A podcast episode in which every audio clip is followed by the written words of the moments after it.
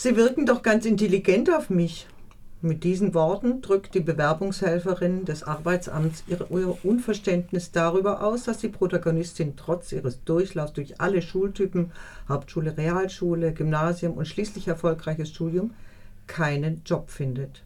Zitat wenn ich es beim Schulabbruch belassen hätte, wenn ich eine Lehre zum Busfahrer oder zum Gärtner gemacht oder mich mit Minijobs über Wasser gehalten hätte, hätte sich keiner über die Brüche in meinem Bildungsweg den Kopf zerbrochen. Aber ich hatte standgehalten. Ich hatte stillgesessen, ohne die Hand zu heben. Ich hatte nach X aufgelöst, die Transferaufgaben studiert, bis ich jeden Trick kannte.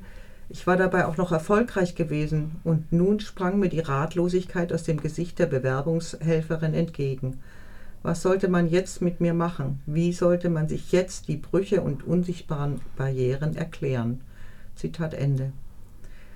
Die namenlose Ich-Erzählerin kehrt nach ihrem Studium zurück in, die, in den Ort ihrer Kindheit und Jugend. Ebenso namenlos liegt er an einem Industriepark, wo ein Chemiewerk alles mit seiner Kochsalzabluft bedeckt und die Heimgekehrte empfängt. In Rückblicken wird von einer Kindheit erzählt, die auf der einen Seite geprägt ist durch einen Vater, der zu unkontrollierbaren Gewaltausbrüchen neigt, die sich gegen das Mobiliar der Wohnung richtet. Zitat ich kenne das Gesicht meines Vaters, wenn er es noch geheim halten will. Diesen Blick setzt er auf, wenn der Rausch noch neu ist, bevor er aufgibt und sich hinter der geschlossenen Wohnzimmertür versteckt, nichts mehr weicher wird, sondern immer härter, bevor er ohne Scham gegen die Wände läuft, gegen die Flaschen am Boden. Ich habe ihn früh deuten gelernt, ihn aufgenommen in mein Zeichensystem, mich an ihm ausgerichtet, meinen Schritt geändert, mich oft öfter entschuldigt, mich leiser bewegt, bis man mich nicht mehr hören konnte. Meine Lautlosigkeit war Ausdruck einer erlernten Überlebensstrategie. Zitat Ende. Auf der anderen Seite ist die Ich-Erzählerin den impliziten Zuschreibungen der außerfamiliären Welt wie Schule und Freundeskreis ausgesetzt. Diese sehen in ihr vor allem das Migrantenkind. Dass Deutsch ihre Muttersprache ist und sie kein Wort Türkisch kann, scheint niemanden zu interessieren. Besuch von Freunden ist nicht erlaubt, da der Vater seine Unzulänglichkeiten mit dem Kauf unnützer Dinge kompensiert. Die Wohnung ist vollgestopft mit kaputten oder halb kaputten Dingen, die der Vater irgendwann reparieren will. Die Mutter darf nichts wegwerfen. Der Keller ist ein Gruselkabinett von 1-Euro-Ware. Die kaputten Rollläden lassen nur wenig Licht in die vom Rauch vergilbten Räume.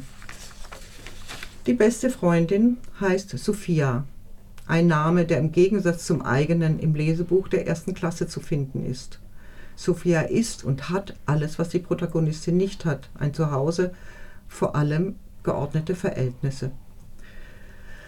Zitat. Sophias Mutter schien im Gegensatz zu meiner einen Plan zu haben, den sie nicht bewusst denken musste und der sie trotzdem in allem lenkte. Er hatte sie zu diesem Einfamilienhaus gebracht, in eine glückliche Ehe, zu immer glatt rasierten Beinen, zu dem Zierrasen. In diesem eingefassten Garten befand sich das Paradies, und es wurde nicht berührt von den Kühlturmen, die hinter der äußeren Hecke aufragten. Zitat Ende.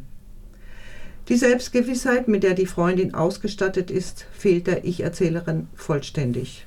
Ihre Unsicherheit hat ihre Wurzeln in einer Vergangenheit, die weit vor dem Zeitpunkt ihrer Geburt liegt die verbunden ist mit der staubigen Heimat der Mutter, die sie niemals gesehen hat. Diese Unsicherheit rührt auch von den Schmierereien an der Wand, die sie nicht versteht, den Trempeleien auf dem Schulhof, wo das K-Wort fällt, von den brennenden Häusern, von den Lehrern, die immer wieder fragen, ob Deutsch ihre Muttersprache sei. Der Vater vermittelt ihr, dass sie bloß nicht zu den Besten gehören solle, denn damit würde sie sichtbar werden.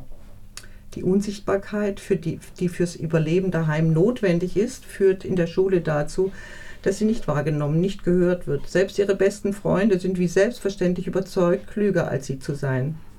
Im Gymnasium wird den Schülerinnen eingebläut, dass sie zwar zur Elite gehören, aber erst, wenn sie die Orientierungsphase erfolgreich hinter sich gebracht haben. Dann wird ausgesiebt. Die auf ihre Herkunft schielenden Eltern machen der Erzählerin ihr einmal mehr klar, dass sie nicht zu den Auserwählten gehören wird. Sie muss die Schule ohne mittlere Reife verlassen. An der Abendschule holt sie die mittlere Reife nach, macht ein Abitur mit Bestnoten. Jedoch, was wie die Geschichte vom Bettler zum Millionär klingt, ist lediglich ein weiterer Versuch, sich eine Identität durch Bildung zu erzwingen. Doch gerade dieser verzweifelte Anpassungswille lässt den Versuch, Herrin der eigenen Geschichte zu sein, scheitern. Streulicht ist ein Bildungsroman, in dem das implizite Versprechen des möglichen Klassenaufstiegs nicht eingelöst wird. Die Fähigkeit, mittels Bildung der Herkunftsfalle zu entkommen, setzt eine Selbstermächtigung voraus, die die Protagonistin nie entwickeln konnte. Zu bestimmen, was man ist oder sein könnte, unabhängig davon, was die Gesellschaft in einem sieht, ist ihr nicht möglich. Dies ist kein Buch, das Mut macht.